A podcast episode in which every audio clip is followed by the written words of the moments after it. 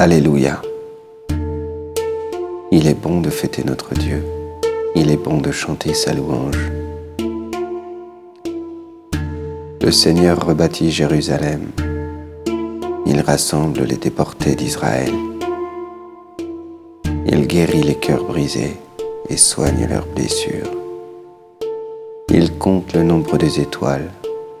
Il donne à chacune un nom. Il est grand, il est fort, notre Maître. Nul n'a mesuré son intelligence. Le Seigneur élève les humbles et rabaisse jusqu'à terre les impies.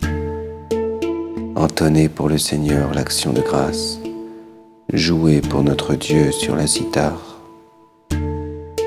Il couvre le ciel de nuages. Il prépare la pluie pour la terre.